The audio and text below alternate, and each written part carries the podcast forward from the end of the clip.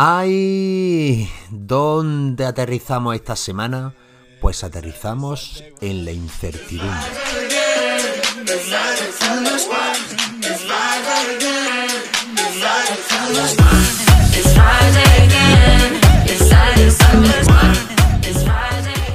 Muchísimas gracias a todos por acompañarnos en este decimosegundo episodio de Aterriza Marketing que tiene un tonito, un ambiente un poco más melancólico por la situación, pero que vamos a intentar desgranarlo para aterrizar lo que estamos viviendo en estos momentos.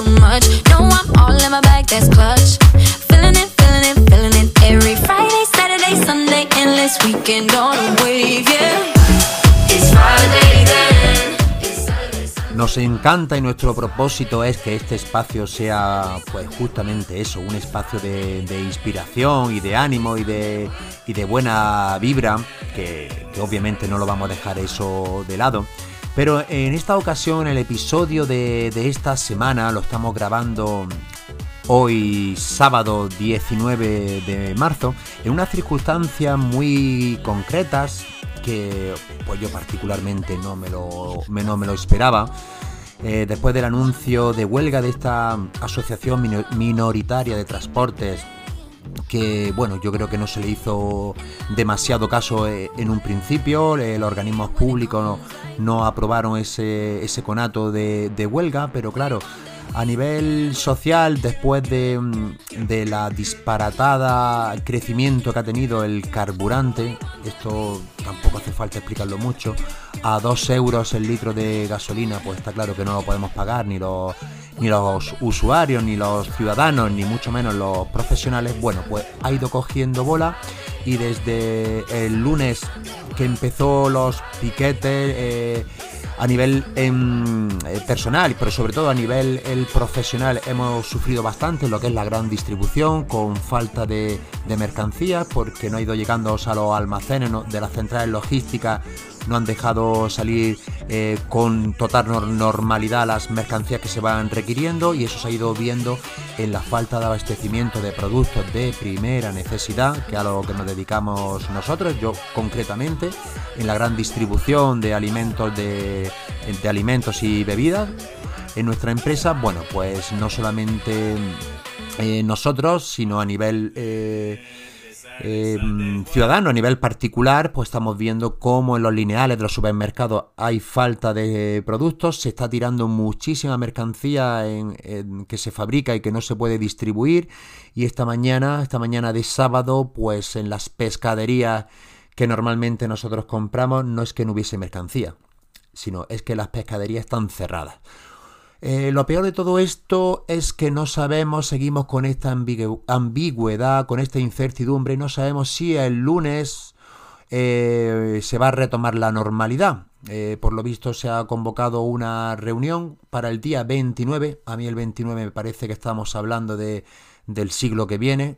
Creo que esto debería, esto no es tema político, ni yo jamás me meteré en este, en este podcast en hablar de, de de política, pero no creo que esto tenga nada que ver ni con derecha, ni con izquierda, ni con arriba, ni con abajo. Esto eh, tiene poca coherencia de, de ver la situación en la que estamos y que se haya convocado una reunión para sentarse en una mesa de negociación el día 29 de marzo. Estamos a, he dicho, ¿no? A 18, se ha quedado todavía más de, de 10 días. Así que no sabemos qué nos vamos a encontrar el lunes. Eh, este, esta semana, lunes, martes y miércoles, pues bueno, más o menos ha habido mercancía con normalidad. Eh, uno de nuestros repartidores, uno de los piquetes, le rompieron la luna, insultos, escupitajos, malas miradas. Eh, bueno, mucha tensión durante esta semana y al final de ella eh, jueves y viernes ya sí eh, nos hemos visto afectados en la distribución de productos de primera necesidad, leche, agua, mantequilla, eh, bueno, pues esto es lo que lo que nos estamos encontrando. Ya digo, no quiero ser pesimista ni, bueno, ni, ni, sabemos nadie lo que va a pasar mañana, pero que esperemos que se acelere las negociaciones, que se escuche a, a esta reivindicación y que se pongan soluciones reales sobre la mesa ya. Aquí, desde aquí hacemos un llamamiento a la cordura a todas esas personas que, que, tienen todo su derecho a manifestarse, pero también a aquellas personas que quieran trabajar, que por lo menos pues no le pinchen la rueda de los vehículos, no le destrocen los mismos y, y que las autoridades eh, pues aceleren ¿no? este proceso de negociación, que yo creo que se lo han tomado un poco a la ligera y han tenido el clamor popular por lo que os decía, el incremento de, barbaridad del gasto del combustible ha hecho que esta, mm, esta avanzadilla, esta asociación que, que estaba reivindicando obviamente sus derechos y, y, lo que ellos veían conveniente, pues han tenido el apoyo del resto de la sociedad, por lo que digo, ¿no? Esto es muy sencillo de aterrizar, es muy sencillo de palparlo en el bolsillo, a 2 euros el litro de gasolina, no se puede pagar y no se puede trabajar con esos precios. Bueno, pues después de esta introducción que, que bueno, que todos lo estamos viviendo y esperemos que se corte, esperemos que se corte y que la que lunes, martes se restablezca un poco la situación, porque da pena ver, ¿no? Como no sé si fue el presidente del puerto mm, pesquero de, La Coruña o de Vigo, uno de estos puertos que, son de los que más entrada de, pescado tiene, no sé la cantidad de toneladas que dijo que tienen que tirar. Eh, las centrales lecheras, pues igualmente, cualquier ganadero que ya no, no le dejen recoger su, eh, la leche que, que ordeña de sus vacas que, recordemos que esta gente, estos autónomos, estos empresarios, trabajan 365 días al año porque las vacas no entienden de, festivos, ni, ni de huelgas, ni de nada. Eh, se ordeñan por la mañana, se ordeñan por la noche. Eso se mete en unas cubas a, a, una temperatura, pero claro, es un producto vivo que si no se recoge en dos, tres días, se tiene que tirar. Así que, bueno, esperemos que se que se mm, restablezca esa normalidad lo antes posible. Sin intentar enrollarme más ni que este episodio tenga esas connotaciones eh, negativas, lo que queríamos eh, hoy eh, hablar es de la importancia Además que lo hemos, vivido, lo hemos vivido, yo lo he vivido como vendedor en primera, en primera persona esta semana, porque siempre en las formaciones y en las empresas estamos súper preocupados y que está bien que hablemos del proceso de venta. Em, mm, todas esas formaciones, los talleres, todas las conferencias van muy enfocadas a, mm, que los vendedores sepamos eh, mm, saber cuáles son nuestras actividades clave y sobre todo ese proceso de, venta que tiene unos pasos muy, muy, muy claros y, muy nítidos. En cada uno de ellos pues hay que dedicarle un tiempo de formación. Eh, por, por, aterrizarlo y por ponerlo sobre la mesa en qué consiste lo mismo, ese proceso de venta que tanto se habla, pues importantísimo, que siempre lo decimos y lo hemos hablado en otro episodio, el tema de la, de la prospección, ¿verdad? Hablamos muchísimo de ello, que es vital, que es una de las funciones clave del vendedor y de cualquier empresa, esa calificación eh, de los leads, saber si realmente eh, con el acrónimo de, de VAN tienen presupuesto, tienen autoridad, e, es, su necesidad y es su tiempo. Todo esto siempre, ¿verdad? De esto se, se habla muchísimo. Se habla también muchísimo de, de, la preparación interna, de esa preparación previa, que eh, la venta real cuando estamos frente al cliente es solamente de un, un 10%, la importancia es esa preparación anterior del vendedor, tanto emocional como técnica. Bueno, pues todo esto, ese proceso de venta, ese apartado de la preparación también es, es básica. Luego llega otro apartado fundamental, ¿no? Es que cuando ya hacemos nuestra propuesta de valor, nuestro discurso, nuestra eh, presentación y hacemos mucho énfasis en el pitch de venta, ¿no? Y, algunos hablan del el elevator pitch, a ver si eres capaz de, de lo que dura un viaje en el ascensor, en un minuto o dos, a poner tu propuesta encima de la mesa, eso es vital. Bueno, pues hoy el tono es que es un poco es un poco sarcástico, es un poco irónico, ¿no? Por la situación que, bueno, que como siempre decimos, que con muy buenos que seamos, ninguno es un actor de Hollywood y las circunstancias influyen, ¿no? Y pues a mí particularmente, pues, pues también. Bueno, pues que sí, que también, que lo compro, que el pitch de venta y el elevator pitch, sí, muy bien, que es fundamental. Pues venga, seguimos. Seguimos con esa argumentación de dentro del proceso de venta que tenemos que argumentar y ser unos buenos eh, comunicadores para poder persuadir, estupendo. Eso fundamental. Y luego llega otra fase ¿no? de preguntas, de rebatir objeciones, que tenemos que tener un listado de las objeciones típicas del cliente para así poder, obviamente, cerrar la venta y llegar a un acuerdo eh, ¿no? Eh, beneficioso para las mm, dos partes, el win, el win-win, este win-win, que parece eh, una onomatopeya de, coches, pues bueno, que sea beneficioso para las dos partes. Y luego el servicio postventa, la atención al cliente, pues todo eso es vital para tener una magnífica relación y una magnífica cartera de clientes que nos vayan recomendando y, esto vaya creciendo, ¿verdad?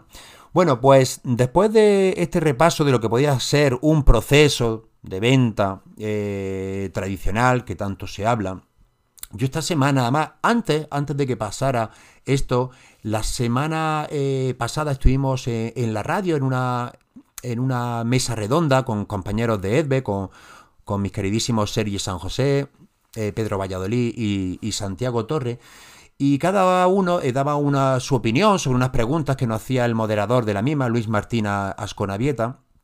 Y en esta ocasión yo también eh, comenté que era fundamental, aparte de saber nuestro proceso de venta de la empresa y que esto es casi transversal ¿no? y extensible a casi todas las empresas y a casi todas las modalidades de, venta y, y sectores, pero yo hice énfasis y hice hincapié en lo importante que es actualmente entender el proceso de compra de nuestros clientes.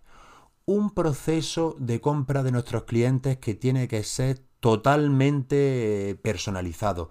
Tienes que tener un proceso de compra de cliente como tantos clientes tenga tu, cartera. Lo que vale para Juan no vale para Manoli, lo que vale para Luisa no vale para Antonio. Y cada uno eh, tiene que tener, aparte de esa personalización, tenemos que ser conscientes de que esas personas compran por unos motivos y compran de una manera diferente.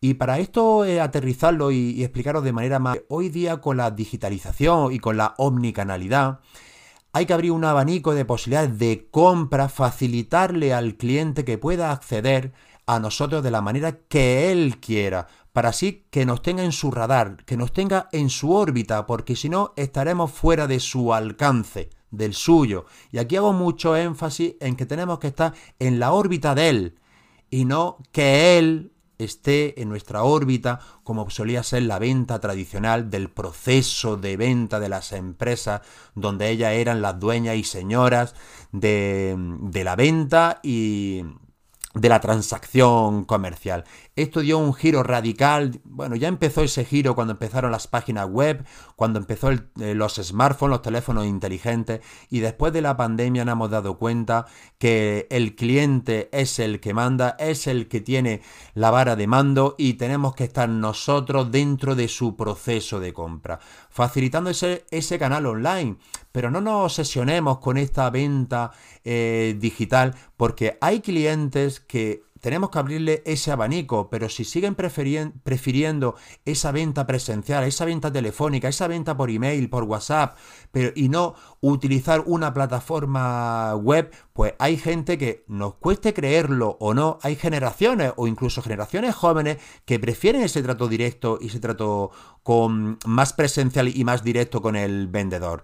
Así que mm, tener dentro de nuestras opciones para el cliente esa amalgama de canales es fundamental, pero tenemos que entender que el cliente va a ser él el que decida la manera de relacionarnos con nosotros. Y si no somos capaces de interiorizarlo ni de, darle esos eh, distintos canales para relacionarnos con nosotros, vamos a estar fuera de su interés, vamos a estar fuera de, de su órbita.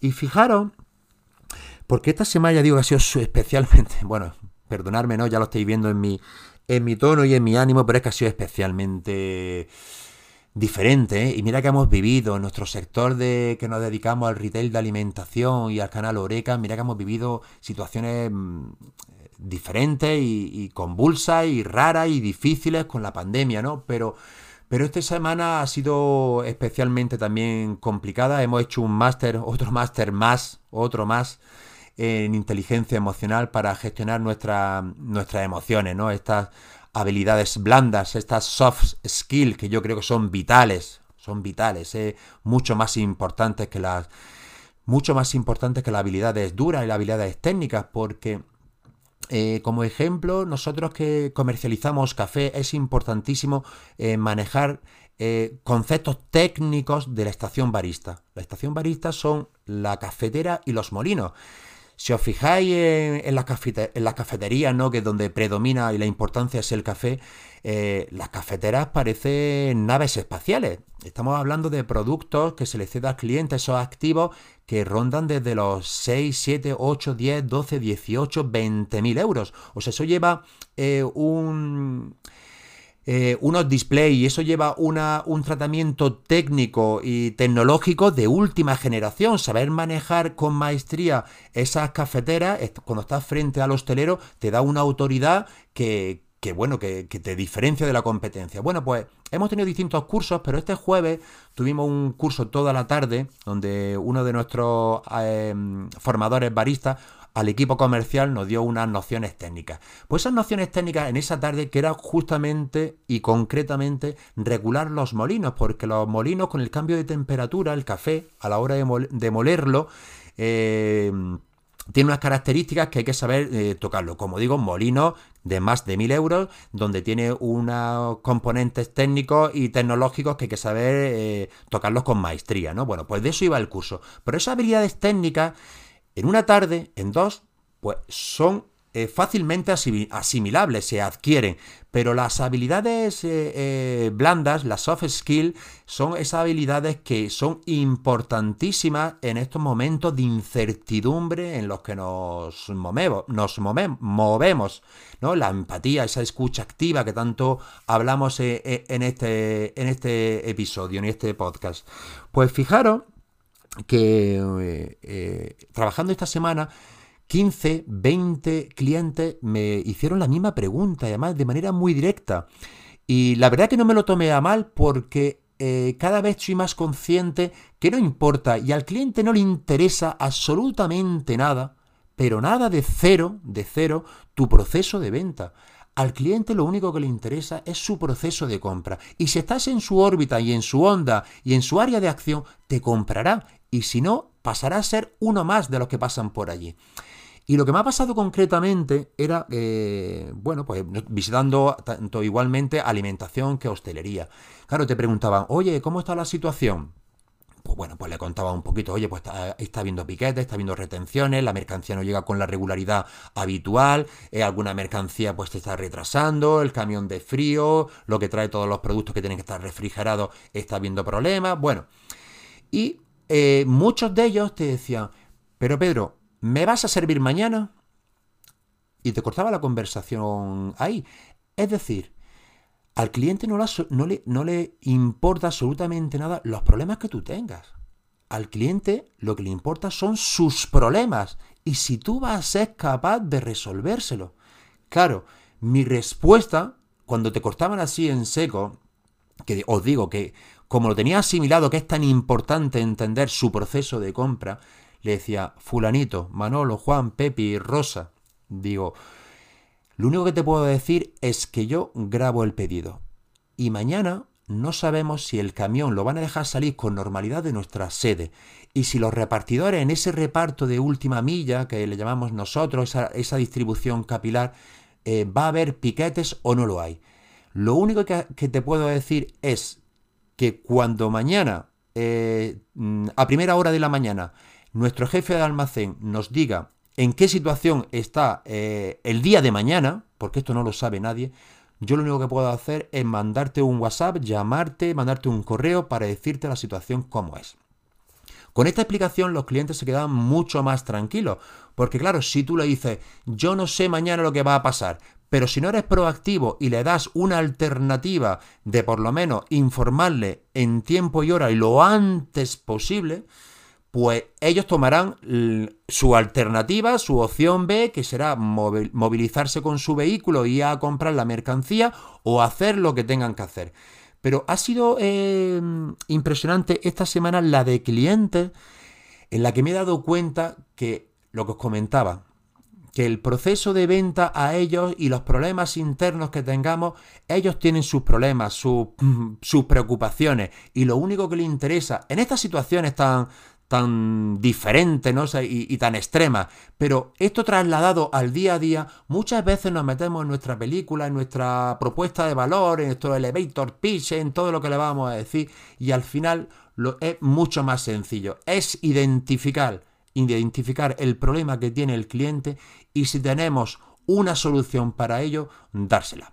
Así que, eh, amigos, eh, así vamos a dejar el episodio de hoy. Esperemos que la semana que viene haya otras perspectivas, que esto haya cambiado, que volvamos a una normalidad. Y para finalizar, deciros eso, que poco le importa al cliente, ya nosotros como consumidores ya lo sabéis, las historias, los problemas que tenga nuestro proveedor, eso no, nos interesa. Como humanos nos podemos acercar y, valorar si ha habido un problema eh, físico y, y estás pendiente, pero lo que nos interesa es nuestro proceso de compra y qué empresa nos está facilitándolo y está en nuestra onda y en nuestra órbita para poder darle nuestra confianza y por lo tanto nuestro dinero. Así que amigos, muchísimas gracias y nos vemos en el siguiente episodio. Un besito muy grande.